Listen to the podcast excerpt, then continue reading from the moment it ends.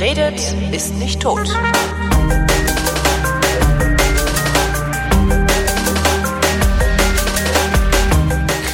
Ich bin ja Kulturbanause. Darum ist klassische Musik für mich ungefähr das, was aus dem Radio kommt, aber auch nur tagsüber und nicht abends oder nachts, weil da ist es mir zu kompliziert. Und Mozart finde ich ganz angenehm. Jedenfalls das, was man von Mozart so kennt, wenn man irgendwelche Compilations kauft und die vier Jahreszeiten kommen mir irgendwie billig vor. Aber eigentlich weiß ich an der Stelle schon lange nicht mehr, wovon ich rede, und darum lege ich jetzt all meine Hoffnung in Gabriel Joran. Der hat nämlich ein Buch geschrieben mit dem Titel er ist recht lang, darum atme ich tief ein. Klassik verstehen. Es war noch nie so aufregend, einfach und billig, einen Einstieg in die Welt der klassischen Musik zu finden. Und weil ich lieber zuhöre als lese, was nicht ganz stimmt, aber passt gerade, weil ich also lieber zuhöre als lese, dachte ich, fragst halt mal Gabriel. Hallo Gabriel. Hallo Holger. Ich bin so sehr Kulturbanause, dass ich noch nicht mal so genau weiß, wo man so ein Gespräch anfangen würde. Ich, was ist eigentlich klassische Musik? Ja, da geht's schon los.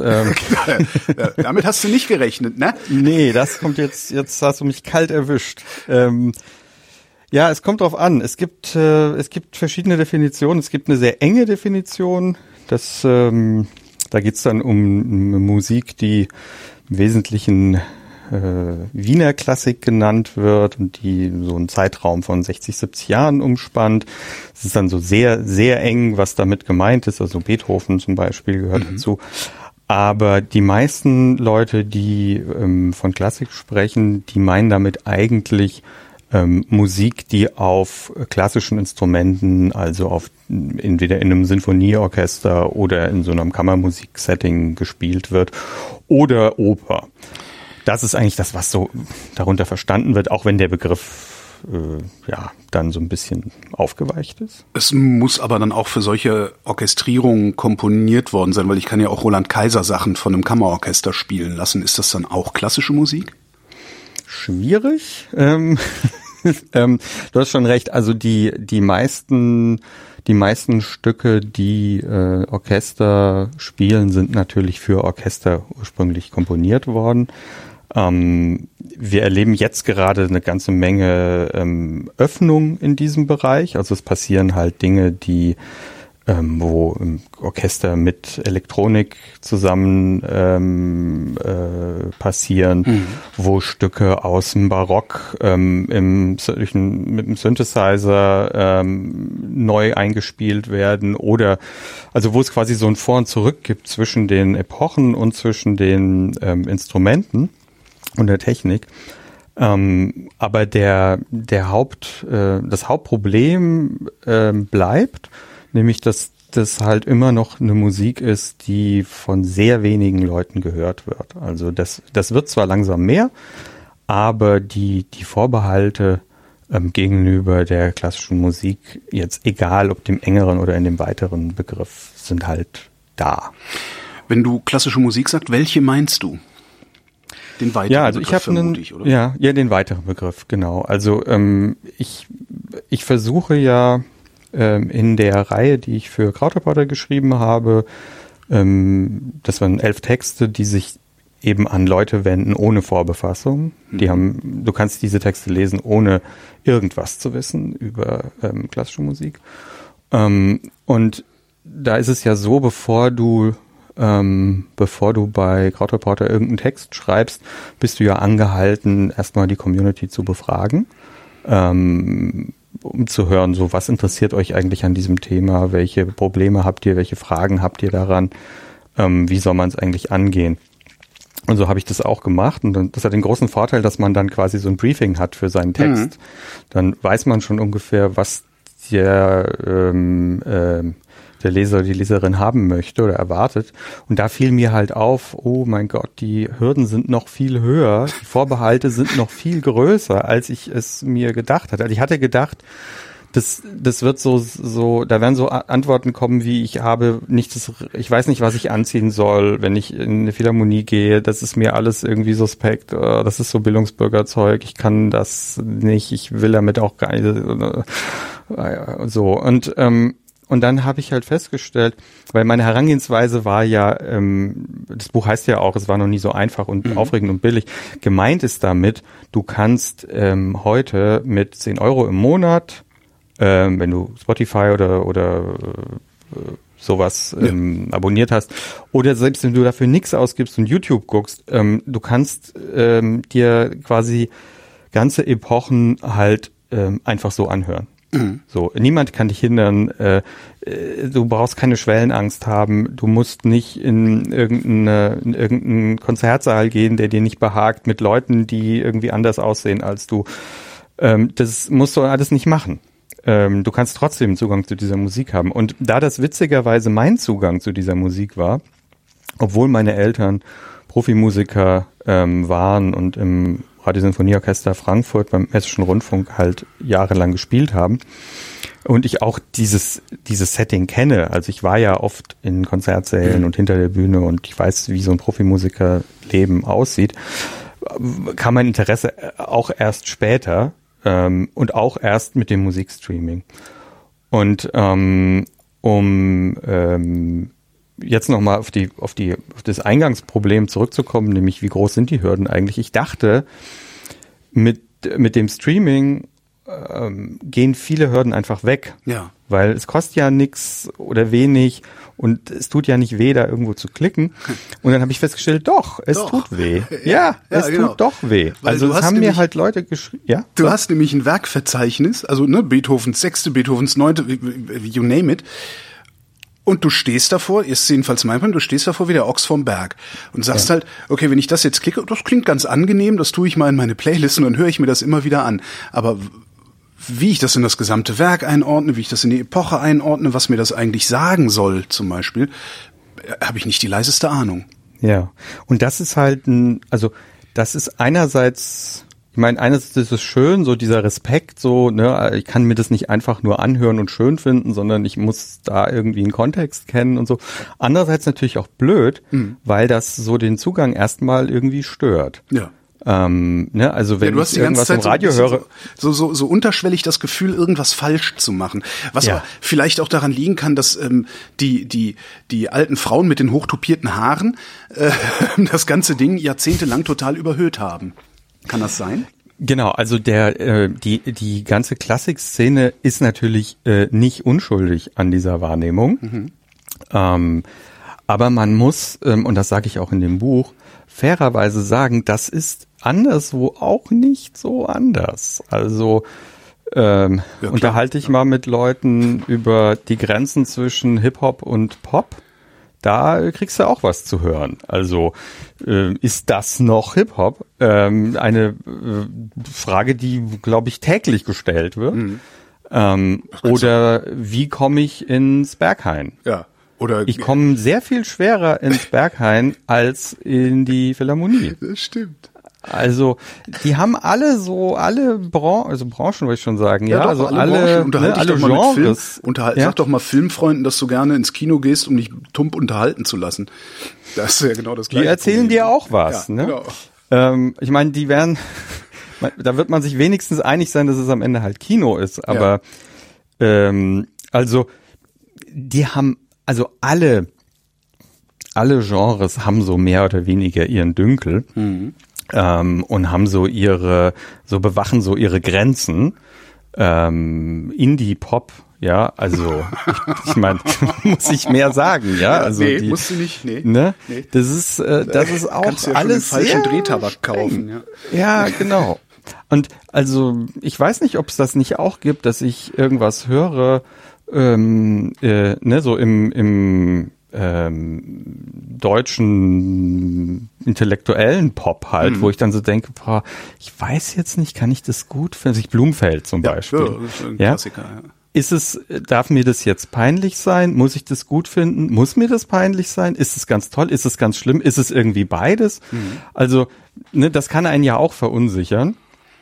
Und ähm, bei, bei der klassischen Musik hast du halt äh, wenn du den beiden Begriff nimmst, 300 Jahre Verunsicherung. Ja. Ne? So, wo soll ich da überhaupt anfangen? Naja, und du hast auch schon gesagt vorhin, ähm, äh, Beethovens Sechste, Beethovens Neunte, ähm, genau das war eine der genannten Hürden. Also es haben halt mehrere Leute geschrieben, als ich da am Anfang gefragt habe, was ist denn euer Zugang, was habt ihr da für Probleme, hieß es halt, ja, wenn ich da sehe, ähm, KV 236, römisch 2, Adagio, mhm. ah, dann, äh, dann, nee, dann habe ich schon keine Lust mehr. So, dann bin ich schon verunsichert. So.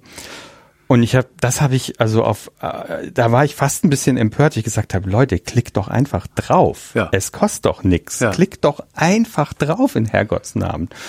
Und ähm, aber nee, ähm, äh, das ist das ist dann irgendwie verschreckend und das heißt, da muss man auch ein bisschen erstmal erklären, was bedeutet denn das?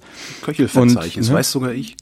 Ja, genau. Ne? Also man hat natürlich ein ganz anderes Problem, wenn man ähm, ähm, Musik, die eben nicht ähm, vermarktet wird über einen Interpreten alleine, mhm. ähm, ne, wenn man die irgendwie beschreiben und katalogisieren muss. Wenn du ähm, einen Popsong hörst, dann hast du eigentlich immer im Kopf den Interpreten oder die Interpretin. Du weißt, dass das ein Madonna-Song ist. Kauf halt alles von Blumfeld, genau. Du kaufst alles von Blumfeld. Oder du kaufst halt nichts von Blumfeld. Wobei das in der Klassik auch geht. Ich hatte dann irgendwann, äh, vor, ich weiß gar nicht, schon wieder ein Jahr oder zwei oder so her, habe ich so einen Moment gehabt, wo ich einfach alles von Igor Levit gekauft habe. Weil ich dachte, ja. das ist ein netter Typ auf Twitter, der macht auch ja. klassische Musik. Ja. so, und jetzt sitze ich da vor The People United und denke, Puh. Mhm. Das ist schwierig, ne? Ja, das fängt so, das fängt so schenkelklopferig an ja, und dann genau. wird's immer verworrener, ne?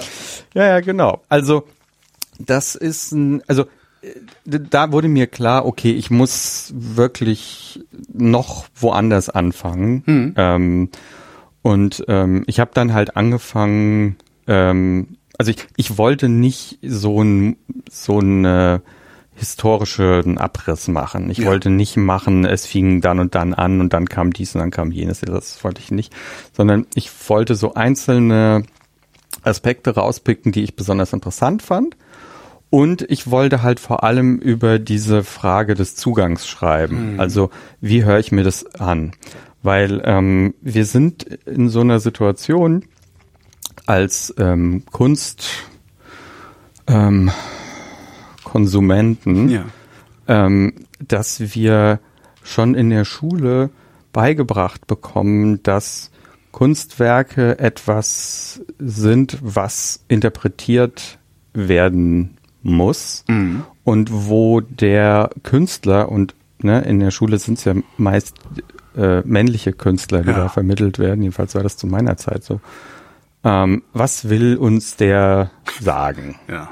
Ja. Und du kannst ja nicht mehr in ein Museum gehen, erst recht nicht in ein modernes Museum gehen, ohne diese Frage im Kopf. Ja, wobei also das ich die, ist ja der ja? Wobei ich diese Frage in einem Museum, also ich, in, in gegenständlicher Kunst äh, und Malerei und so, da kann ich die sehr gut ignorieren, weil da stelle ich mich hin und sage so, was was sagt es mir und nicht was will der mir sagen.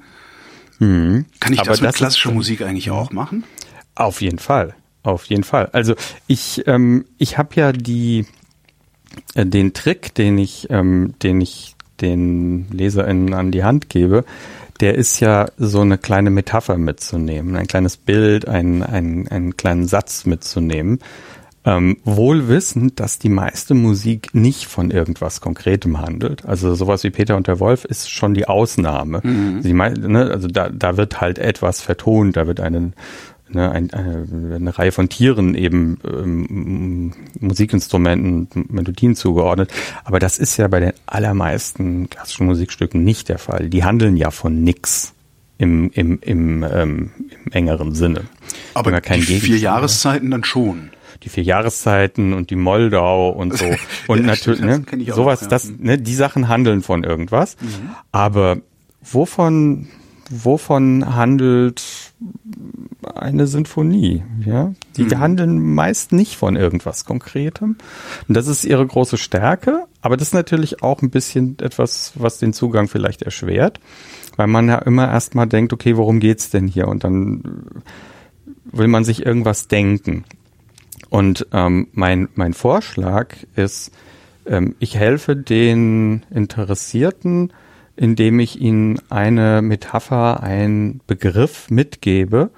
Ähm, und der ist ziemlich, ähm, der ist ziemlich äh, ähm, willkürlich. Also der funktioniert halt für mich. Mhm. Ähm, aber einfach nur so als kleine Leiter, die man ähm, am Ende weg, wegwerfen darf, wenn man hochgeklettert ist. ähm, um quasi ähm, so eine Verständnishilfe zu kriegen. Also zum Beispiel, das, das Beispiel, das erste Beispiel, was ich in dem Buch ähm, bringe, ist etwas, was ich aus meiner Kindheit noch kenne. Wie gesagt, meine Eltern sind ja ähm, äh, beide Musiker im ähm, Orchester gewesen, meine Mutter Harfenistin, mein Vater Cellist. Und ähm, das heißt, die haben den ganzen Tag halt entweder geübt zu Hause oder ähm, waren dann halt abends in ähm, Konzertaufführungen mhm. oder eben in, in ähm, Plattenaufnahmen. Macht's das eigentlich schwerer? Also, also schüchtert, schüchtert einen das noch eher ein, zu sehen, nee. wie harte Arbeit Musik ist? Nee, man ist eher genervt von der Romantisierung, die dieser Beruf erfährt von Leuten, die das eben nicht kennen. Mhm. Also die Leute, die, die meisten Leute kennen Berufsmusiker eigentlich, wenn überhaupt, aus ähm, so filmischen Darstellungen. Ja. Da sind dann so geniale Wahnsinnige mit zauseligen Haaren. Mhm. Und die üben aber nie. Ja. Die das können das einfach. Ja, ist ähnlich wie beim Film. Also ich habe früher beim Film gearbeitet und das wird auch von außen überromantisiert. Das sieht immer unglaublich schillernd aus, weil das Produkt schillert, äh, mhm. die Figuren auf den Premierenfeiern schillern. Dass wir aber jeden Tag drei Überstunden gemacht haben, kriegt keiner mit. Ja. Ja. Mhm. ja. Scheint überall es ähnlich ist, zu sein. Da, es ist Arbeit. Ja. Ja. Harte es ist Arbeit. in erster Linie ist es harte Arbeit. Ja. Es ist ähm, unergonomisches Arbeitsmaterial. Mhm. Ähm, also wenn du dir so eine Zeitschrift schnappst wie das Orchester, das ist sogar so ein Fachmagazin für Orchestermusiker, jedes Heft ist voll von Berufskrankheiten. Also es okay. geht so viel einfach um Schmerzen und um Therapie und um irgendwie klarkommen äh, mit diesem Beruf. Ähm, meine Mutter saß ähm, als Harfenistin einfach oft so, dass neben ihr die Hörnergruppe saß, also Trompeten, Posaunen, ja. äh, Tuba, alles. Und die bei so einer großen Symphonie einfach auch voll reinhauen. Und du hast dann irgendwann auch einfach unter Umständen Tinnitus mhm. ähm, und du kannst da nicht so viel gegen tun. Kann man nicht von Anfang an mit Ohrstöpseln arbeiten, die bestimmte ja. Frequenzen ausfiltern oder sowas? Es wird nicht gemacht, soweit ich weiß. Okay. Es ist einfach, nee. Also es gibt mittlerweile irgendwie andere andere Setups, wo die dann anders gesessen werden mhm. oder es gibt auch irgendwie so Plastikscheiben, die man irgendwie aufstellen kann. So. Da gibt's mittlerweile so alles Mögliche, aber es ist in erster Linie wahnsinnig viel Arbeit. Mhm. Ähm, ähm, und ähm, das ist das, was was du als Kind dann halt auch mitbekommst von den Eltern. Du kriegst ja nicht mit, dass das irgendwie eine besonders erhabene oder dramatische oder äh, ja. spektakuläre Musik ist, sondern oh, schon wieder üben, ja. So äh, Eltern haben keine Zeit, müssen schon wieder üben. Du musst ja jeden Tag üben und es hört ja nie auf. Es ist mhm. ja nie so, dass das dann, das ist ja nicht so eine Sache, die man dann lernt und dann kann man, kann man sie, sondern das ist ja etwas, was man äh, konstant irgendwie erhalten muss, wie beim Leistungssport. Ja. Und ähm, das hört sich jetzt so an, als würde es sogar eher noch abschrecken, sich der klassischen Musik zu widmen. Also für mich hat's nicht geholfen. Hm. Also mir hat's überhaupt nicht geholfen, ähm, mh, weil ähm, ähm, ich das halt, wie gesagt, ich habe es als Arbeit kennengelernt und ähm, ich habe ja auch irgendwie die Musik nicht verstanden und es hat mich auch nicht interessiert. Hm. Ähm, ich habe dann halt, wenn meine Eltern abends nach Hause kamen ähm, und einfach nur geächtzt haben, oh, Maler. ähm, und das ging halt sehr, sehr viele Monate so, ne? weil die haben alle Malersinfonien, das sind zehn an der Zahl, aufgenommen. Ähm, und das ist sehr, also diese Musik so ein bisschen wirklich ans Eingemachte geht. Es ist, es ist, es ist emotional sehr fordernd, es ist technisch schwer die Stücke sind lang, ähm, es passiert sehr viel und ähm, auf, bei so einer Aufnahme hört man halt auch alles und das zieht sich. Also das ist so wirklich so eine Mammutaufgabe. Mhm. Und dann haben die das alles aufgenommen auf Schallplatte und dann wurde die CD erfunden und man hatte eben damals noch nicht Bock auf Remastering, sondern hat gesagt, nee, komm, wir nehmen das jetzt nochmal digital auf. Mhm. So, und alles nochmal von vorn. Und ähm, die eine Sache, die mir aus der Zeit hängen geblieben ist, ist das, was der damalige Chef meiner, El meiner Eltern, Eliahu Inbal, das war der, der Chefdirigent in Frankfurt mhm. damals, ähm, den äh, Musikern quasi als Metapher mitgegeben hat beim Spielen von Mahler.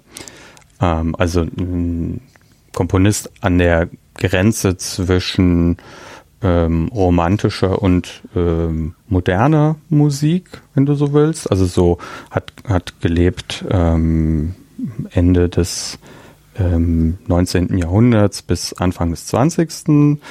Und ähm, da, ähm, da passierte sehr viel in der klassischen Musik. Da gab es so einen Paradigmenwechsel. Ähm, aber vor allem hat, ähm, hat der ähm, so komponiert, dass der, ähm, dass die, die Metapher, die da mitgegeben werden konnte, halt lautete, selbst bei den schönen Stellen guckt der Teufel um die Ecke. Und ähm, damit war halt gemeint, das, was dir da schön vorkommt an dieser Musik, das ist nicht wirklich schön. Das ist nicht ernst gemeint. Da ist, das ist überzogen, das ist ironisiert. Und das hält auch nicht lange vor, dass die schönen Melodien brechen ganz schnell wieder zusammen. Und ähm, das trifft es sehr gut. Fast das, das, egal, das, was. Das schreckt mich doch eher ab. Wenn ich sage, aber ich will jetzt gerne Maler hören. Nee, das ist alles nicht so, wie du denkst, dass es ist. Und dann sitze ich Ja, da. aber ist das nicht auch sehr interessant? Ja, klar. Also überhaupt die schiere Tatsache, dass es eine Musik gibt, die auf den ersten Blick irgendwie schön und zugänglich klingt, aber bei der auch immer was Unheilvolles mitschwingt, wo man denkt, ah, ich traue dem nicht. Es ist ja so wie im echten Leben. Also wenn, wenn es mal eine Weile richtig gut läuft, ja geht's mir so, dass ich immer denke, okay, der, der, der Tritt in die Kniekehlen kommt jetzt bestimmt gleich. Mhm. Ne, so lange kann es nicht gut gehen. Äh, ne, das ist, das, äh, ich traue dem Frieden dann, äh, dann nie. Und das ging Mahler halt auch so. Und ähm, der machte dann halt so Sachen wie in einer, in einer Symphonie beginnt ein Satz mit einem einzelnen Kontrabass alleine was ähm, Bruder Jakob spielt. Mhm. Bruder Jakob, schläfst du noch? Ähm, das alleine schon ein bisschen bizarr in der Symphonie, überhaupt Kontrabass alleine, dann so ein, so ein Lied und dann ist es aber noch verdreht in Moll.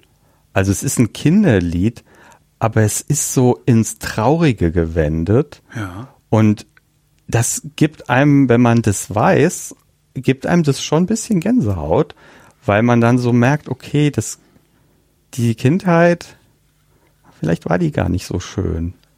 So, vielleicht sind da die Ursprünge von, vielleicht sind da Traumata passiert, vielleicht sind, vielleicht war die gar nicht so gut und wenn man dann noch ein bisschen dazu weiß, dass Maler selbst bei Freud auf der Couch gelegen hat, also die kannten mhm. sich, es gab ein kurze, eine kurze Begegnung, ähm, und dass das so die Zeit war, wo die Psychoanalyse aufkam und wo man angefangen hat zu merken, ach, möglicherweise, möglicherweise hm, gehen da unterbewusst, unbewusst gehen da Dinge ab, die nicht an der Oberfläche sind. Und der das eben auch musikalisch umgesetzt hat, dann ist es vielleicht keine Musik, die man zur Entspannung hört, ähm, aber es ist wahnsinnig interessant und es ist sehr ergiebig und mehr als selbst bei den schönen Stellen guckt der Teufel um die Ecke, brauchst du dann auch nicht. Also mit der Überschrift in so ein Malerkonzert zu gehen, da bist du schon weiter als, ähm, also deutlich weiter als äh, ohne. Und du musst dann auch nicht ein ganzes Programmheft lesen oder so. Aber dazu muss ich auch diese Überschrift erstmal irgendwo herbekommen. Woher bekomme ich mhm. die? Abgesehen davon jetzt von dir. Also. ja, genau. Also von mir ist es natürlich, es ist so eine Hilfs, so ein Hilfsangebot. Mhm. Ich mache das halt mit verschiedenen Stücken ähm, im Verlauf dieses Buches. Und da sind halt immer so kleine QR-Codes drin, wo man das Handy dran hält und dann startet ein YouTube-Video mit dem besagten Stück. Also muss dann auch kein Bezahlabo irgendwo haben. Mhm. Und ähm, ähm, da, wo ich kann, gebe ich diese, ähm, gebe ich diese kleinen Begriffe dazu. Also man kennt es ja zum Beispiel aus Musik, die in Filmen zum Einsatz kommt. Mhm, ja. Ähm, ne, man Wobei das ist ja das ist ja eigentlich zweckgebundene Musik, oder? Genau, also wenn sie speziell für einen Film komponiert wird, klar, dann hat es also da es gibt auch ein Kapitel über Filmmusik in dem in dem in dem Buch, ähm, weil auch natürlich viele Leute sagen, das hat das war für sie ein Weg in die klassische Musik. Mhm. Ähm, einerseits, ne, du hast die Du hast eine durchaus vergleichbare Instrumentierung. Bei viel Filmmusik ist einfach ähm, Musik für großes Orchester und es ist Musik, die so klingt, als wäre sie so in der Spätromantik, also 1880, 1890, 1900 sowas komponiert mhm. worden. Ähm, witzigerweise gilt das auch und insbesondere für Science Fiction. Also Science Fiction ist etwas, was musikalisch Ende des 19. Jahrhunderts spielt. Das ja. gilt für Star Wars. Ja klar, das ist der Klassiker, ja. Mhm. ja. Ähm, und es gibt aber natürlich auch Filme, in denen Musik zum Einsatz kommt, die halt nicht für den Film geschrieben wurde. Mhm. Ähm, das, also berühmte, berühmte Beispiele sind natürlich die Kubrick-Filme. Alle meisten Filme von Stanley Kubrick ähm, machen keine Verwendung von Filmmusik, sondern ähm, repurposen, ne, wie sagt man das? Mhm. Äh, äh, geben äh, bedienen sich, bedienen, bedienen sich, sich bei. Bedienen sich genau, bei, genau. Genau. Ne? Und ähm, dann auf diese Weise bekommen klassische Stücke, wenn du so willst, so eine Art Musikvideo. Ja. ja also du kriegst dann ähm, du kriegst dann eine, eine Filmspur zu einer Musik. Ja, ich habe und das, dann sagt ihr quasi, ja? Ich habe das bei äh, kennst du Trading Places? Ähm, Eddie nee. Murphy, Dan Aykroyd hieß auf Deutsch die Glücksritter. Ah ja. Mhm. Der macht auf, ich glaube, es ist sogar Mozart, ne, mit mit Mozart. Und immer, wenn ich das irgendwo höre, habe ich diese Bilder 80er Jahre Philadelphia, Reichtum versus Armut im Kopf. Also ich habe tatsächlich ja. ein Musikvideo gehört. Es funktioniert sehr gut, ja. Ja, es ist nämlich gar nicht so eindeutig, dass die Musik im Film macht, dass man irgendwas Bestimmtes empfindet. Das ist selten direkt so. Ja. Also das ist jetzt ja nicht immer so die, wie die Musik beim Weißen Hai oder so, ja. ja? sondern es Wobei ist da ist es auch, nicht die Musik, sondern da ist es eigentlich ein Klangteppich. Das, ja. das ist halt nicht ja. eine komponierte, durchhörbare Musik, sondern es ist halt nö, nö, nö, nö, nö, nö. Ne? Genau, genau. ähm, ähm, genau. Und es ist manchmal aber auch einfach umgekehrt. Also wenn du dir zum Beispiel den Anfang von American Beauty dir an äh, äh, zurückdenkst, du kennst, ich weiß nicht, ob es dir jetzt einfällt, aber nee. garantiert kennt, kennst du es, weil es, ähm, es ist ein ähm, Marimbaphon, so eine Art Xylophon. ja. Ähm, und diese Musik kam daraufhin in hunderten Dokumentarfilmen ähm, vor, also vollkommen egal, was da bebildert werden musste. Ähm, diese Musik hat für alles funktioniert. Okay. Ähm, und äh, ein bisschen bizarr, aber ähm, tatsächlich ist es dann so, dass nicht die Musik sagt, irgendwie, was du da jetzt fühlen sollst, sondern da ist es dann umgekehrt. Du mhm. hörst dann die Musik und erinnerst dich wieder an den Film und was da passiert ist und dann ist es so miteinander zusammengebunden und deswegen hören ja auch Leute Soundtracks. Die erinnern ja. sich natürlich dann wieder an den Film und so. Ne? Ähm, und ähm, das ist halt so eine, eine Hilfe, die es gibt. Und ähm, ein Beispiel ähm, benutze ich in dem, in dem Buch, da geht es um den Film Barry Lyndon von Stanley Kubrick. Mhm. Das ist ein nicht so bekannter Film, so ein Historienschinken von Anfang der 70er. Ähm, und da benutzt ähm, Das ist ja mit den, mit den ähm, vielen Kerzen, ne? Das, genau, ja, das ist okay. der mit den vielen Kerzen, ne? wo es also angeblich keine Kunstbeleuchtung ähm, ja. gab und ne? Und da ähm, benutzt ähm, Kubrick auch, also natürlich Musik, also ungefähr aus der aus der Epoche, die da gezeigt wird. Mhm. Und ähm, da schneidet er halt die Szenen auf die Musik, aber wirklich wie eine Choreografie. Also mhm. es ist nicht so, dass die Musik irgendwie drunter gelegt wird, sondern die Szenen sind choreografiert, um der Musik zu entsprechen mal mehr, mal weniger. Ja. Und ähm, das, ähm, das kann man sich auf YouTube angucken ähm, äh, und das, da merkt man gleich, okay, diese Musik und dieser Film, die gehen dann da so eine Symbiose ein und das erscheint dann total zwingend. Ja, da gibt es so eine Verführungsszene, wo mhm. Barry, das ist so ein Hochstapler, ähm, eine adlige Lady Lyndon ähm, verführt beim Kartenspiel. Und das ist eine Szene, die praktisch ohne Worte auskommt. Das sind nur so Blicke und Zögern und weggucken und wieder hingucken und wieder weggucken und wieder hingucken und Pausen und so. Und dann gehen sie irgendwie in halbwegs gebührendem Abstand voneinander raus, weg von dem Spieltisch und fallen übereinander her. Ähm, aber bis dahin gibt es also ein Verführen und ein Zögern, das dauert so vier Minuten oder so. Mhm. Das klingt nicht lang, aber es ist wirklich lang.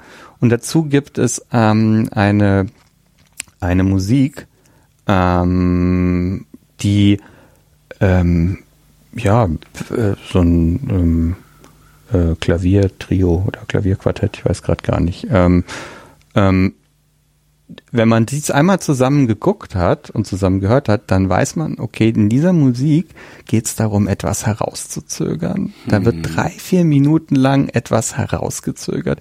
Und das kann man als erotische Spannung lesen, die da hinausgezögert wird. Es kann aber auch was völlig anderes sein. Ja. In dem Fall ist es halt sowas. Ähm, hätte ich das auch gemerkt, wenn ich das Stück nur gehört hätte? Weiß ich nicht. Nicht klar. Nicht eindeutig, weil mh, mm, nicht sicher.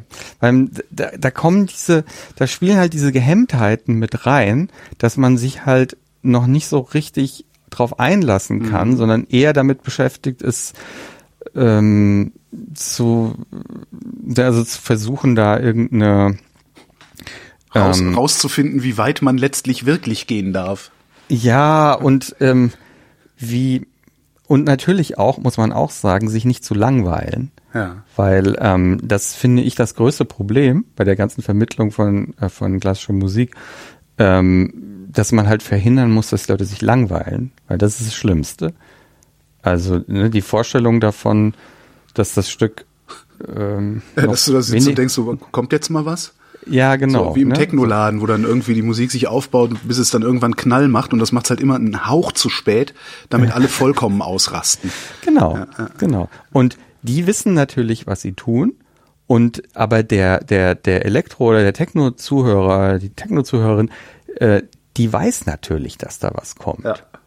Ne? Und deswegen kann die die Quälerei auf dem Weg dahin natürlich genießen. Mhm. Ne? Also, das ist ja völlig klar. Das ist so ähnlich wie, ähm, ähm, ich weiß nicht, wenn du dich an Lost erinnerst, an die Fernsehserie. Die habe ich nicht gesehen. Ich gehört, ah, okay. Ja, ich, nach zwei Folgen habe ich gedacht, was ist das denn für ein Quatsch und habe es ausgemacht. Ja.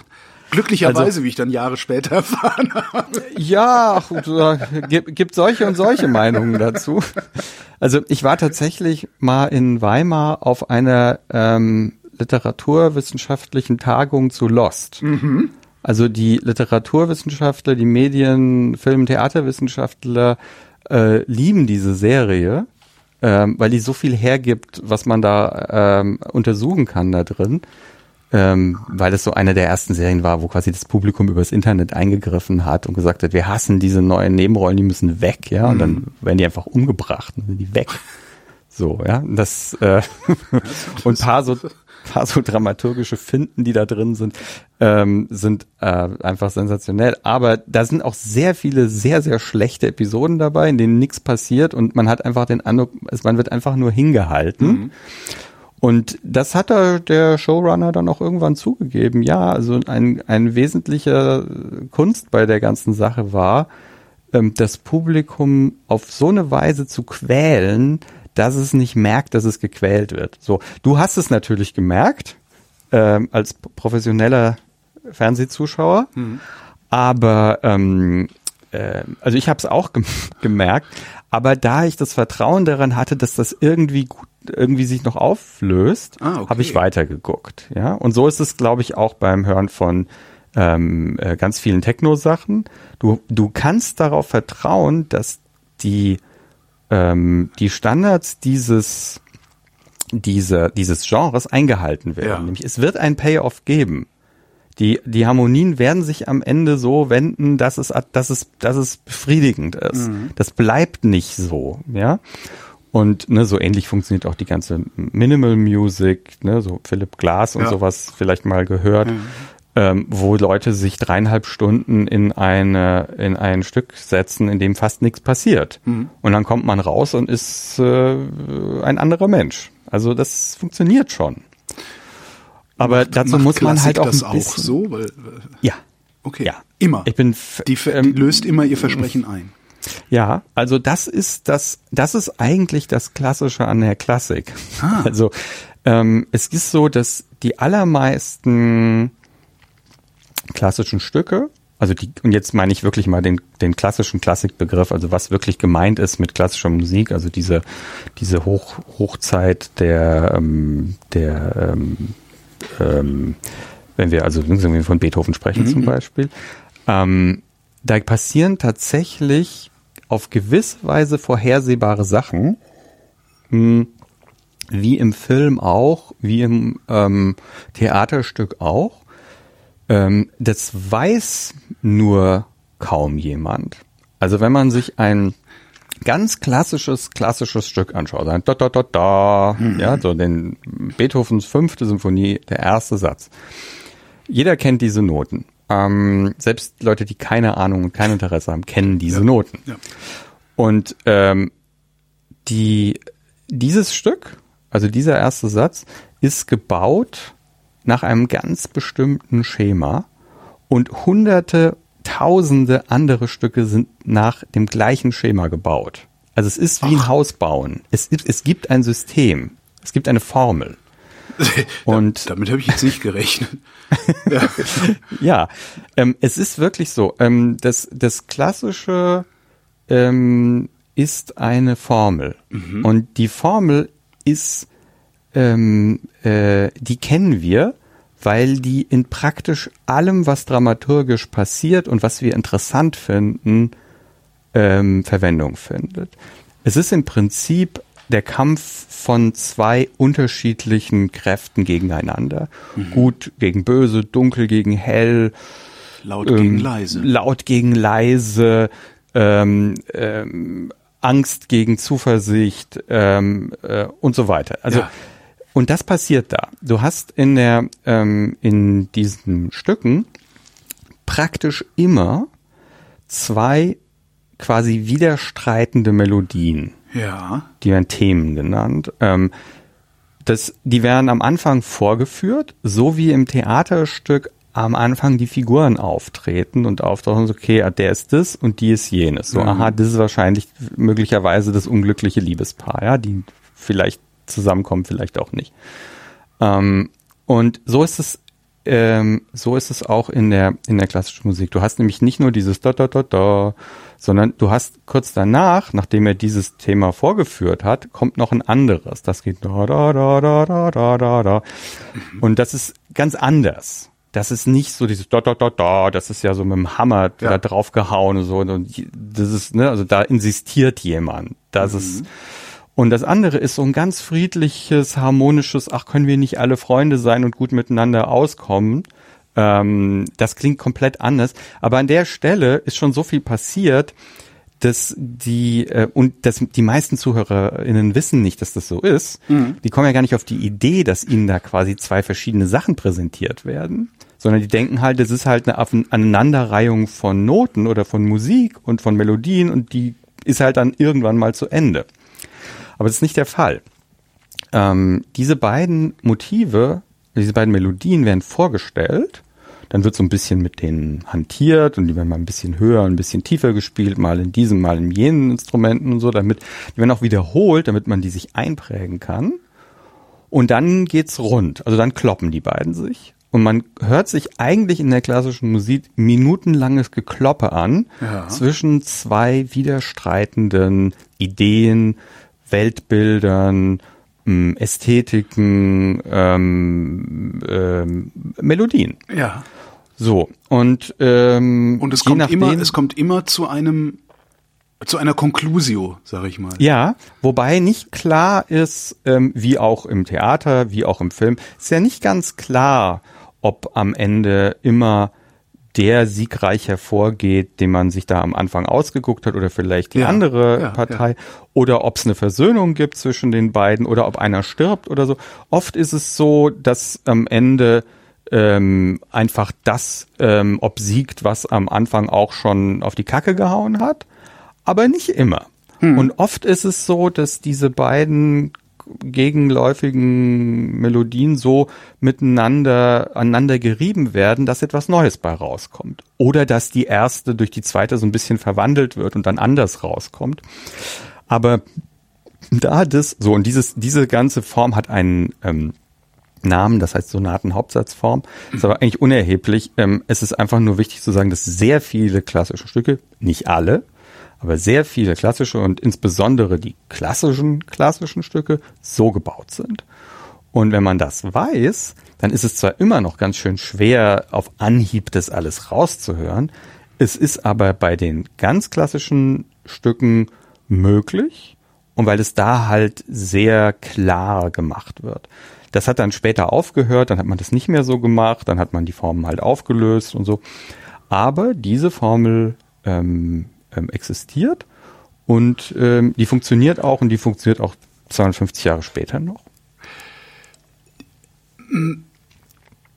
Jetzt, äh, ich habe jetzt sehr viel Lust, tatsächlich alles, was ich an Klassik hier habe. Ich bin älter, darum hat man sowas da. Also ich denke nicht daran, dass ich mir das zusammenstreamen könnte. Ähm, daraufhin abzuprüfen. Also einfach mhm. anzuhören und zu gucken, ja, gucken, ob das stimmt, was Gabriel da gesagt hat. Mhm. Mhm.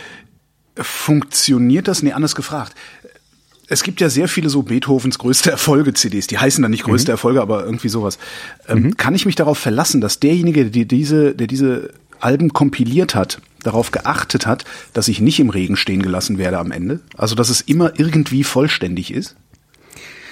Nee, ähm, aber das auch nicht, also ich kann diesen Zugang auch nicht empfehlen, ehrlich mhm. gesagt. Also mh, diese Gesamt Aufnahmen, ja, so das gibt's ja so 100 CDs Bach oder so. Ach so, nee, das meine ich ähm, gar nicht so. Ich meine eher so nee? diese einzelnen, ne? Jochen Brendel spielt oder dirigiert hm. oder irgendwie sowas. Ach so, ja, aber dann würdest du ja, also ähm, ähm, das ist ein bisschen ein fortgeschrittenes Problem, würde ich sagen. Ein fortgeschrittenes Problem. Also wenn du erst anfängst zu kochen, dann fängst du halt an mit irgendwie Eier kochen oder ein Spiegelei machen und versuchst dich noch nicht daran irgendwie ne, also irgendwie komplexe achtgängige Menüs zu produzieren, mhm. wo dann am Ende jemand kommt und sagt, ja, aber da hast du einfach das falsche Salz genommen. Ja. ja? So. Ja, ja, das ist also, das ist, ähm, das ist so ein fortgeschrittenes Problem. Also, das, du, du, du weißt auf eine, auf eine total wichtige Sache hin, nämlich, einen großen Unterschied zwischen klassischer Musik oder symphonischer Musik und, ähm, und Popmusik ist, dass du, ähm, dass die, die klassische Musik halt in Form von ähm, Noten vorliegt ähm, und nicht quasi, ähm, es gibt nicht die eine quasi richtige Aufnahme, ja. die Uraufnahme oder sowas. Ja, also die erste ähm, Aufnahme von Yesterday von den Beatles oder so. Ähm, das gibt's da nicht, sondern es gibt äh, oder meist gibt's das nicht, sondern du musst halt, wenn du es hören willst, muss es halt irgendein Orchester, irgendwelche Musiker, irgendein Dirigent, eine Dirigentin müssen sich das schnappen und das halt aufnehmen. Mhm. Und das klingt dann halt nicht immer gleich. Mhm. Ähm, aber dazu müsste man halt anfangen, sich mit den Unterschieden dann zu beschäftigen und dann zu sagen so, mag ich lieber diese Aufnahme oder jene? Und das ist schon ein ziemlich fortgeschrittenes Ding. Das ist also dann die Frage, mach, ich, ob du, ob du äh, Meersalz aus Spanien oder aus Frankreich haben möchtest. Genau, okay. genau. Also ähm, ein Beispiel, das ich in dem Buch bringe, ist ähm, äh, Bach. Mhm. Ähm, auch ein, ein aus einem, zumindest aus einem Werk, das dem Namen nach vielen bekannt ist, die Brandenburgischen Konzerte. Ja. Ähm, und Bach ist ja das Jahr 250 Jahre her. Wir wissen nicht mit Sicherheit, wie das damals klang. Hm. Ähm, es gibt verschiedene Theorien dazu und ähm, äh, es gibt ganz viele verschiedene Arten und Weise, wie man diese Musik spielen kann. Mhm. Und eine eine Sorge, die ähm, die die Bach-Interpreten oder überhaupt die Interpreten von Musik aus dieser Zeit in den letzten Jahrzehnten umtreibt, ist, wie können wir das eigentlich spielen, ohne dass es zu museal wird, ohne dass ja. es quasi zu vor Ehrfurcht halt erstarrt, ja, dass man mhm. irgendwie sagt, okay, Bach hat irgendwie das alles überlebt und viele Leute sagen, das ist ihr Lieblingskomponist und nicht nur in Deutschland, das ist so ein weltweites Ding. Mhm. Ähm, äh, und dass man dann vor Ehrfurcht halt erstarrt und es so spielt wie ein wertvolles Museumsstück, was man halt nicht kaputt machen darf. Ja. Aber es kristallisierte sich dann so in der Forschung irgendwann heraus, das ist wahrscheinlich nicht gut, das so zu spielen, weil diese Musik sehr viel lebendiger und sehr viel brachialer ist, als wir das so irgendwie heute spielen. Also das Barock war nicht so eine Etepetete-Zeit, sondern ja. das war, ne, das ist schon ein bisschen anders, als man sich das denkt. Und auch die Instrumente, auf denen das damals gespielt wurde, die waren nicht so perfekt wie unsere Instrumente heute. Die mhm. sehen zwar vielleicht so ähnlich aus, aber auf so einem Horn zu der Zeit äh, von Bach irgendwie einen sauberen Ton rauszukriegen, das ist ganz schön schwer. Das heißt, es wäre eher Punk gewesen.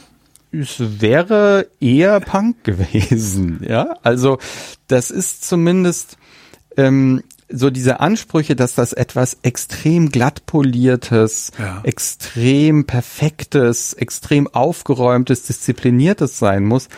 Nee, nicht zwingend. Und dann gibt's eben ähm, ähm, Ensembles, die sich zusammen und sagen, wir spielen das jetzt mal ein bisschen wüster und wir spielen das auf den Originalinstrumenten und wenn es dann kracht und klirrt, dann ist das halt so. Mhm. Ne? Wenn das dann eben nicht so fein ist und das hat einen großen Reiz. So, und dann ist es natürlich besonders interessant, wenn man dann anfängt, die beiden Aufnahmen miteinander zu vergleichen. Also wenn man sagt, okay, das hier, so hat man Bach in den 60er, 1960er Jahren noch gespielt oder 70er Jahren. Und so hat man ihn dann angefangen in den 90ern oder in den Nullern oder heute zu spielen. Das ist fast nicht mehr wiederzuerkennen, ähm, obwohl das die gleichen Noten sind. Ja. Und ähm, das ist natürlich interessant. Das ist etwas, ähm, damit kann man sich befassen und so die fortgeschrittenen Klassikhörer, die haben an sowas ihren Spaß. Ja. Das ist so wie keine Ahnung, ein fortgeschrittener Weinkenner anfängt halt äh, Lieblingsjahrgänge zu haben. Ja. So, ne? Aber damit anzufangen, scheint mir komplett übertrieben zu sein, weil ähm, worauf soll man noch alles achten? Stimmt. Ja, also es ist, ne, das ist einfach zu viel. Also den emotionalen Gehalt erstmal so ein bisschen dazu einen Zugang zu kriegen. Was könnte das denn hier, ne, welche Gefühle kann ich denn zulassen? Äh, im Zusammenhang mit dieser Musik. Was könnte mir das denn so geben? Das ist noch mal eine ganz andere Ebene, als quasi sich über diese formalen Strukturen zu freuen, so dass man verstanden hat, ah, okay, jetzt kommt das erste Motiv wieder und das ja. ist aber jetzt ein bisschen anders. So, da kann man irgendwann so eine diebische Freude darüber entwickeln, dass man das kapiert hat und dass man das versteht, so wie man. Ich, ich ne? freue mich schon drauf, gleich hier äh, klassische Musik anzumachen, wenn wir, mhm. wenn wir mhm. äh, fertig sind. Tatsächlich. Dann, dann habe ich ja zumindest schon mal die, ein bisschen was erreicht. Absolut, weil das das wäre, das wäre eine Herangehensweise gewesen, auf die wäre ich im Traum von alleine nicht gekommen. Ja? Du meinst dieses, ähm, dieses es gibt, also ich habe jetzt zwei Dinge habe ich mitgenommen. Erstens, hab Geduld, mein Freund. Mhm. Es löst sich mhm. irgendwann auf, auch wenn es noch mhm. so komisch klingt. Auch das, was nachts ja. um drei beim Deutschlandfunk läuft. Irgend, vielleicht das nicht unbedingt, okay. das nicht. Es gibt ein, es gibt ein Kapitel im Buch über das, was in der klassischen Musik im 20. Jahrhundert passiert ist, nämlich ja. wenn sich dann nichts mehr auflöst und man überhaupt nicht mehr versteht, was da vor sich geht. Das verfolgt natürlich auch eine Strategie, äh, ne, also das, wenn wir das noch ganz kurz okay. wollen, weil, ne, also es gibt ja diese Musik, wo man überhaupt nichts mehr versteht. Also wo ja. man sagt, okay, das ist ja nur noch dissonant und mhm. das, da, ne, das ist auch nicht mehr schön und so. Ähm, und diese ist aber noch keine Klanginstallation, was ja dann die totale genau, Auflösung wäre sozusagen. Genau, ja. also ähm, äh, diese Musik, also wahrscheinlich reden wir von Zwölftonmusik. Ähm, das ist eine, ja, das ist eine, eine Erfindung des, des, des frühen 20. Jahrhunderts. Ähm, und es ist, wenn du so willst, eine politische ähm, Erfindung. Mhm. Ähm, die, die ganze Musik, die wir vor der, also vor den 1920er Jahren gehört haben, das meinte ich vorhin mit, es gab einen Paradigmenwechsel in der in der klassischen Musik, ähm, äh, in der symphonischen oder überhaupt in der Musik äh, Anfang des 20. Jahrhunderts, um 1920 herum, ähm, alle Musik, die wir bis dahin so kennen, die notiert ist, wo wir Noten von haben, also es geht ja ein paar Jahrhunderte zurück, die geht alle davon aus, also sämtlich komplett alles, davon aus, dass bestimmte Töne wichtiger sind als andere. Was? Okay. Ja. Wenn du, wenn du, ähm, wenn klingt, du sagst, ja. ja Ne, wenn du dir, okay. wenn du dir, ähm, also wenn du dir zum Beispiel diese, diese äh, Techno, dieses Techno-Phänomen dir gibst, ja. es, es wiederholt sich etwas minutenlang. Mhm. Du hast das ganz starke Gefühl, dass das nicht so bleiben kann. Mhm. Das muss sich auflösen. Das ist das, worum es geht. Es gibt da Töne, die wichtiger sind als andere. Mhm. Es gibt Töne, zu denen strebt das alles hin. Also ganz viel in der Musik, nicht nur in der klassischen Musik, auch in der Popmusik, weil die im Prinzip auch aus der gleichen kulturellen Vermächtnis ähm, sich halt bedient. Ähm, die ähm, diese ganze Musik ist so gebaut, dass die irgendwo hin will. Heißt das, es gibt Menschen, die da sitzen und sagen, also wenn jetzt nicht irgendwann ein Giss kommt, dann äh, gehe ich nach Hause. Also glaubst du oder nicht, aber das ist jeder Mensch. Ach. Also jeder, der in Europa ähm, oder in ähm, von europäischer Musik halt geprägten Kulturen aufgewachsen ist, der hat diese Empfindung. Wenn ich dir einen Song abspiele, ähm, in dem sich irgendwie eine Melodie irgendwo hin entwickelt mhm. und ich drehe den mittendrin ab, dann wirst du entweder ein Gefühl haben von, Moment, scheiße, nein, da kommt doch jetzt noch was. Ja. Oder, na okay, an der Stelle kann man ausmachen. Ja, stimmt es gibt so ein Gefühl von hier ist es gut zu Ende. Ja. Nee, hier ist, wir sind noch nicht daheim. Ja. Und diese Metapher von nach Hause kommen, ähm, die erklärt sehr viel in der Musik. Also die ganze klassische Musik will nach Hause. Ja. Alles. Ähm, die, die dramatischen großen Stücke, die kleinen, alle wollen nach Hause. Im Kleinen wie im Großen. Es gibt einen klaren Punkt, wo das zu Ende ist und da müssen wir hin. Und den, den Zuhörer quasi auf dem Weg dahin ein bisschen zu quälen, ein bisschen in die Irre zu führen, ein bisschen zu, vorzuführen, was man für ein Schlaumeier ist, ne? so wie Nolan in seinen Filmen, wo man denkt, boah, man, was ein Schlaubi-Schlumpf, ja. Mhm. Ähm, so, das, aber am Ende muss es zwangsläufig nach Hause führen. Ähm, so ist die ganze westliche Musik gebaut. Ähm, dafür gibt es tausend Fachbegriffe und Berge an Theorie und das kann man alles total schön erklären. Muss man aber nicht, solange man weiß, dass das so ist. Ja. Man kann das auch fühlen. Ja. Und das ist im Techno so und das ist in der Klassik so und das ist auch sonst überall so. Ähm, und das funktioniert aber nur, weil es bestimmte Töne gibt, die wichtiger sind als andere. Und ähm, das ist, ähm, da kommt das ganze System mit den Tonarten und den Quintenzirkel, wenn man das schon mal gehört hat, kommt daher. Und ähm, die Idee, die dann Anfang der 20er Jahre aufkam von einem Österreicher namens Arnold Schönberg, ist, das muss jetzt mal aufhören. Das ist jetzt, wir haben jetzt hunderte Jahre, haben wir den gleichen Scheiß gemacht, das reicht jetzt. Ja. Wir machen das jetzt mal demokratisch. Wir bauen jetzt Musik, bei der alle Töne gleich oft vorkommen. Ah. Das ist das, was Aber, und, und zwar über die gesamte passiert. Zeit des Stückes ja. gleich oft. Ja. Das heißt, man, da muss man, man muss ja, da muss man ja schon ein sehr, sehr gutes Gehör haben, um überhaupt zu begreifen, was da passiert. Das also kann man nicht begreifen. Also das, also das kann, also es gibt eine Handvoll Leute, die das vielleicht begreifen und hören können. Aber das ist eine akademische Übung hm. einerseits. Andererseits, wie gesagt, ist es auch so ein, ist es auch ein ein ähm, spannendes Experiment und es gibt Musik, die so in der Tradition der zwölften Musik steht, die man sich durchaus anhören kann, aber das ist anstrengend, weil mhm. es wirklich, das geht komplett gegen hunderte Jahre Tradition, die wir alle mitkriegen, wenn wir aufwachsen, weil wir kennen nichts anderes. Das ist, wir kriegen, das ist so wie, um es mal böse zu sagen, als ob du die ganze Zeit nur mit extremen Industriezuckerprodukten ja. gefüttert wirst und dann kommt irgendwann jemand und sagt, es gibt übrigens auch noch salzig. Ja. Und dann wird der, diese Person wird wahrscheinlich zu Tode gesteinigt. Ja, das, das kann man nicht bringen. Ja, das ist einfach eine Frechheit. Ja, wir haben doch jetzt gelernt, was richtig ist. Und ähm, dementsprechend skandalös war das natürlich, weil bei dieser Musik, du hörst nicht, wann die zu Ende ist. Ja. Also das, ist, das geht auch nicht zwingend irgendwie in eine Richtung, so dass man denkt, boah, jetzt müsste aber noch oder so. Mhm. Na, du kommst ähm, auch nicht rein. Ne? Also wenn ich das Radio ist, einschalte kommt, und da läuft ja. irgendwas von Mozart und es ist mittendrin, kann ich trotzdem irgendwie dabei bleiben. Ich weiß nicht warum. Ja, vor allem du weißt, dass es mittendrin ist. Ne? Also, Stimmt. Ne? Ja. Mhm. Selbst wenn es gerade kurz leise war und irgendwas anfängt, nehme ich nicht automatisch an, dass das der Beginn des Stückes ist. Ja, genau. Also ist ne, mir auch noch nie aufgefallen. Ja, also man weiß hm. als Zuhörer sehr viel mehr, als einem so bewusst ist. Ja. Man hat so, es gibt ähm, ganz wenig Leute, die kein Ohr für Musik haben. Die gibt's eigentlich nicht. Die, die, die meisten Leute wissen ziemlich viel intuitiv mhm. über Musik. Ähm, und es ist halt ein Wissen, dass man so früh und so unbewusst mit sich, also aufnimmt, dass man das gar nicht als Wissen wahrnimmt. Ja. ja. die Leute wissen das eigentlich schon, sitzen aber im Konzert und langweilen sich, weil sie sagen, ich verstehe gar nicht, was hier passiert und es geht schon so lange und äh, ja.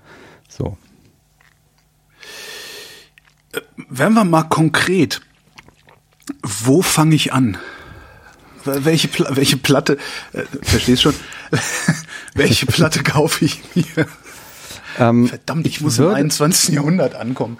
Ja, also ich würde, ähm, ähm, ich meine, das ist natürlich jetzt, äh, äh, es klingt jetzt werblicher, als es gemeint ist, aber das, äh, äh, das Buch versucht äh, natürlich dieses Problem mit ganz vielen kleinen Beispielen zu lösen, weil es, es gibt keinen richtigen Ort zum Anfang. Mhm. Das heißt nicht so, also du würdest jetzt nicht sagen, kauf dir, kauf dir Mozart oder nein, kauf dir nein, Maler. Nee, nee. nee. Ich habe, also was ich gemacht habe, ist, ich habe acht Stücke ausgesucht, ja. die einen ziemlich großen Zeitraum auch um, umspannen, ähm, von denen ein paar irgendwie für die Klassikkenner auf der Hand liegen, ein paar gar nicht. Mhm. Ähm, und ähm, die sind alle nicht besonders lang, mhm. so drei, vier, fünf Minuten, also auch nicht länger als irgendwie ein Popsong, kaum länger. Und ähm, ähm, die sind sehr unterschiedlich und ähm, ich gebe da halt diese kleine Metapher jeweils dazu. Ne? Einmal dieses mit, da guckt der Teufel um die Ecke, selbst mhm. bei den schönen Stellen. Dann einmal dieses dann hinauszögern und verführen bei dem ähm, ähm, Schubert ist das, glaube ich, Klavier-Trio. Ähm, und noch so ein paar weitere. Und ähm, es gibt keinen richtigen Startpunkt. Ich hm. kann irgendwelche Stücke jetzt nennen, aber das, das bringt's eigentlich nicht. Es gibt, ich habe äh, Playlisten auf Spotify gemacht, also wenn man nach meinem Namen sucht, findet man die. Ja, die tue ich in ähm, Da kann man da kann irgendwie, man, ne, klicken, genau. Ja, genau, so das, das kann man machen.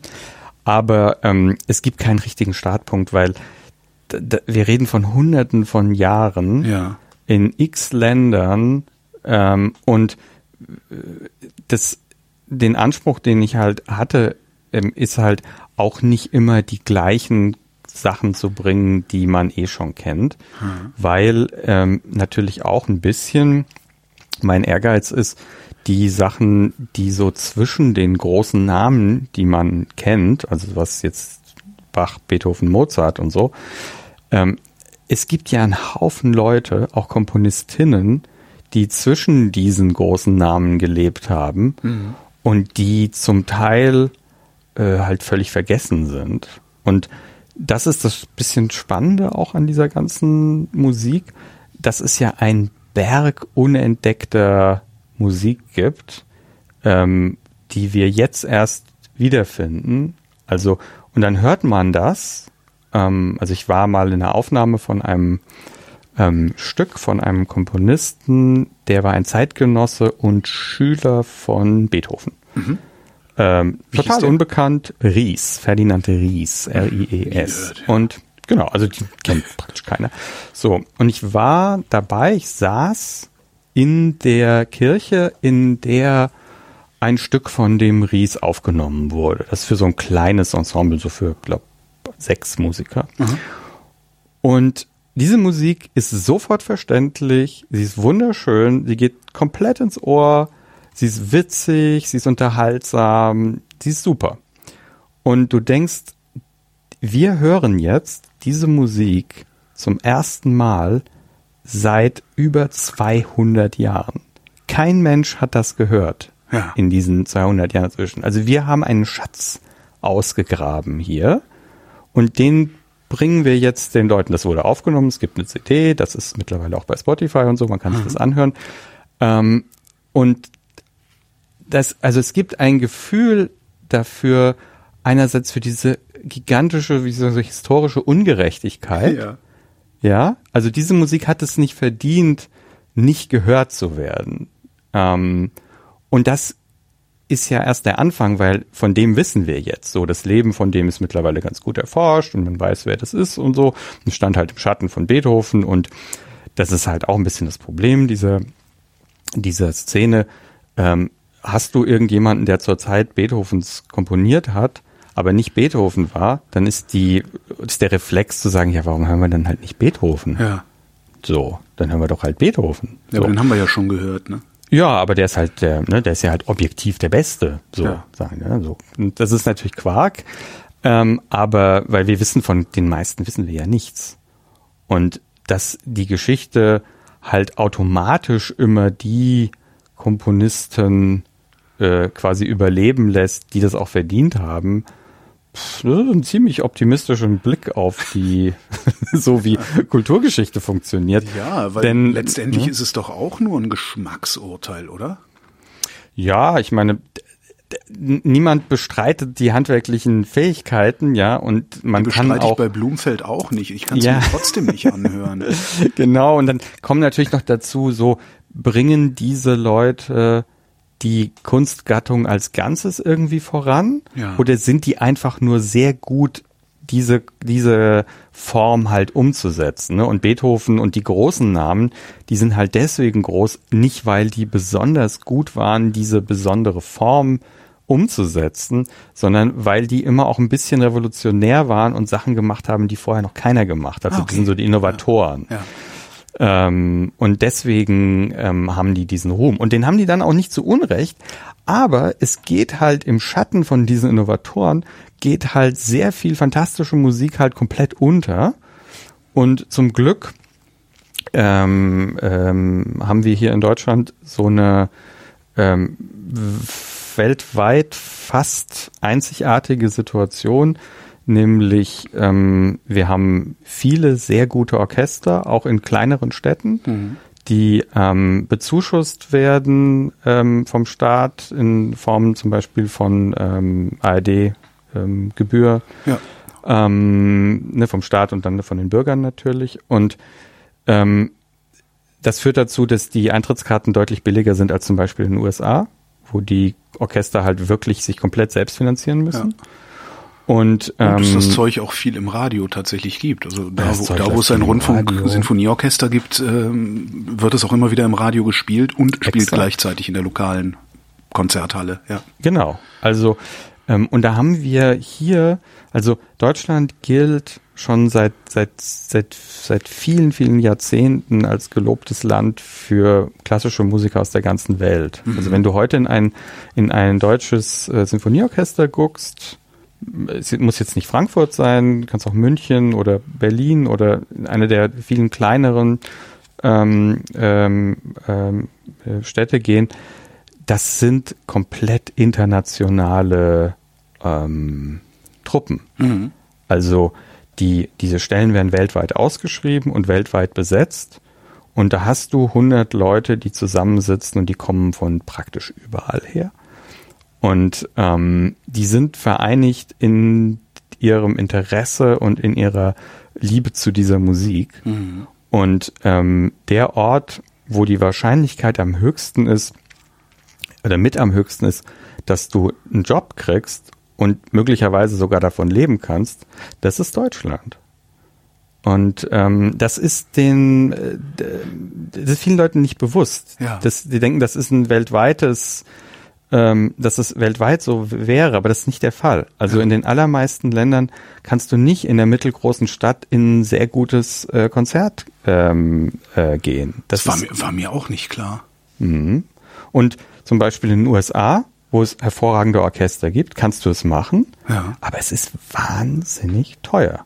Und die Orchester müssen halt dort mit Merchandising und Förderprogrammen und weiß der Teufel was müssen die sich irgendwie versuchen an die Leute zu klammern, die ins Konzert gehen, hm, weil die sonst nicht ähm, finanziell nicht hinkommen. Ein Orchester ist ein sehr, sehr teures Unterfangen, weil es halt 100 Leute sind, hm. ähm, die ähm, ewige Ausbildungen hinter sich haben und die sich halt international um diese Position gekloppt haben und dann da sind und mh, da auch erstmal bleiben. Und halt auch nicht gering qualifiziert sind, sodass du die mit irgendwie 1500 Euro im Monat abspeisen könntest. Ne? Solltest du nicht, nein. Und selbst wenn du es tätest, würde dich so ein Klangkörper schon 150.000 Euro im Monat kosten und da wäre das genau. Gebäude genau. noch nicht bezahlt. Ne? Genau. Und dann ist auch noch kein, äh, dann hat noch niemand irgendwas mikrofoniert für irgendeine ja, Aufnahme ja, ja. und dann ist auch noch niemand auf Tour gegangen und so. Also das ist ein teures Unterfangen. Ähm, äh, zum Glück gibt's natürlich auch noch Kammermusik, ne, wo dann zu dritt, zu viert, zu mhm. zweit oder als solistisch irgendwie musiziert wird.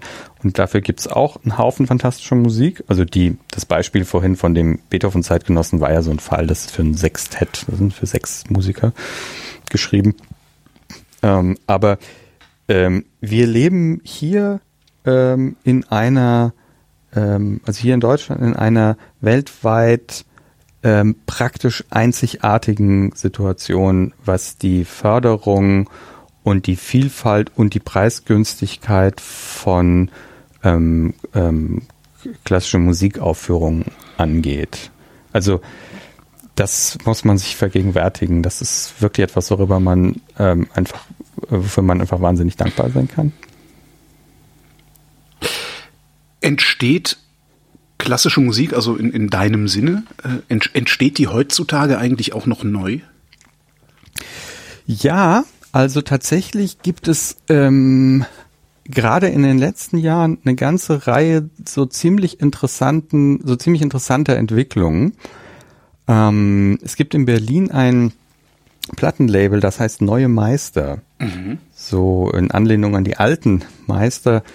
Ähm, da erscheinen Aufnahmen von klassisch ausgebildeten Komponistinnen und Komponisten, die versuchen etwas Neues zu machen, was aber nicht so verkopft ist wie die Zwölftonmusik. Mhm. Das heißt, diese Musik ist zugänglich, man kann das leicht verstehen.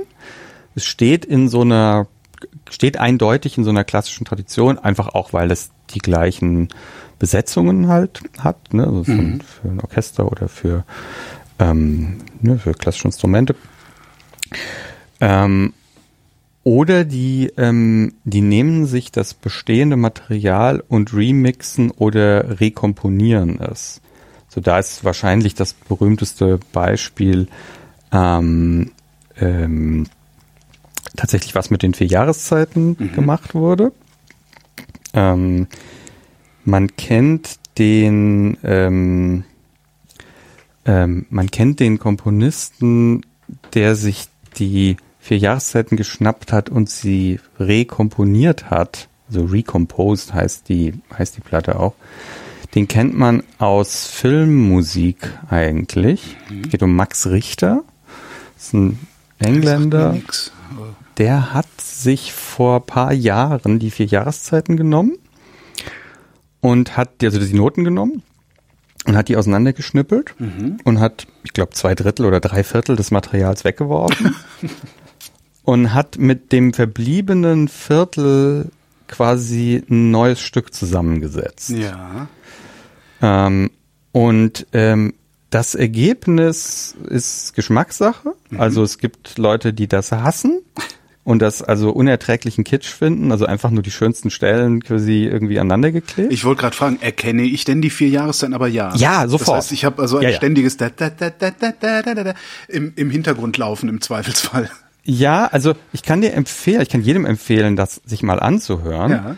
Ähm, weil das so eine extrem verstörende Wirkung hat, aber so eine, weil da kommt etwas, was man ziemlich genau kennt, hm. ähm, und dann ist es aber nicht genau das. Also dann verändert sich das oder dann wird es ein paar Mal zu oft wiederholt oder dann fehlt ein Stück oder so. Und es ist aber alles sehr gefällig ja. und es ist alles sehr, also es ist sehr eingängig.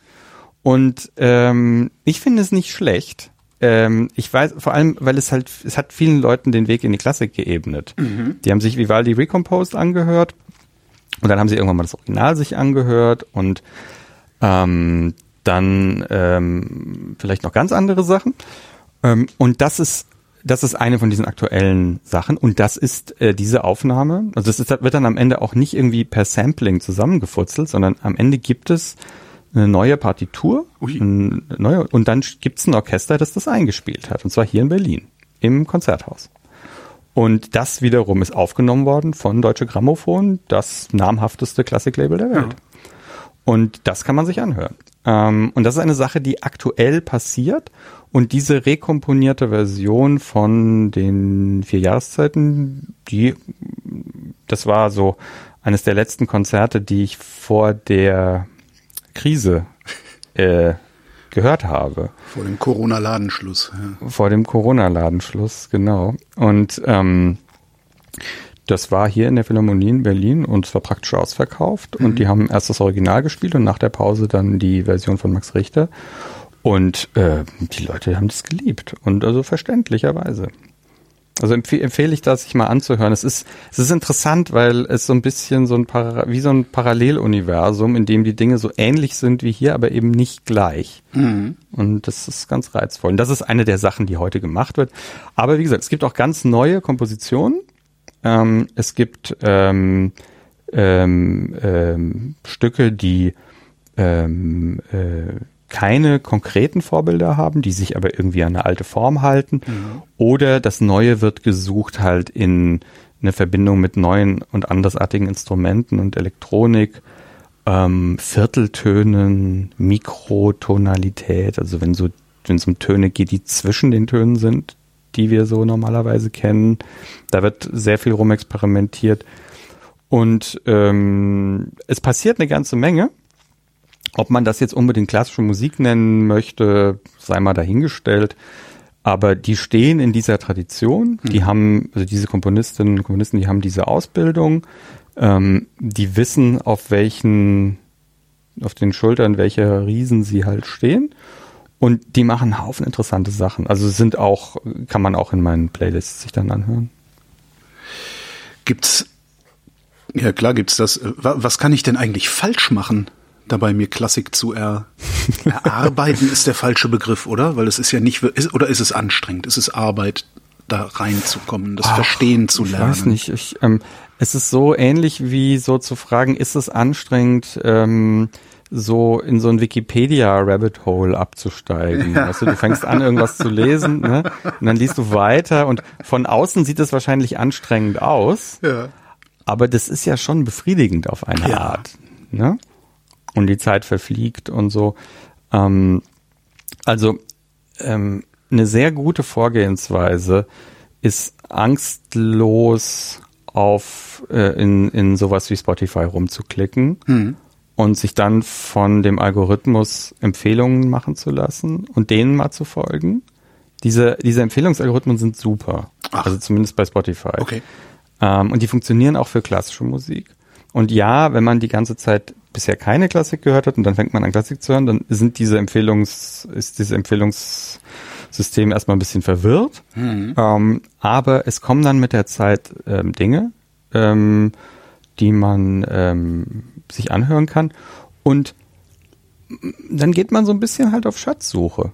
Die, ähm, man kann davon ausgehen, das ist jetzt nicht Musik, die gerade in diesem Moment 100.000 Leute hören, sondern man ist so ein bisschen für sich, mhm. man ist so ein bisschen, mh, mm, ne, man, man, man geht sehr auf Entdeckungsreise. Ja.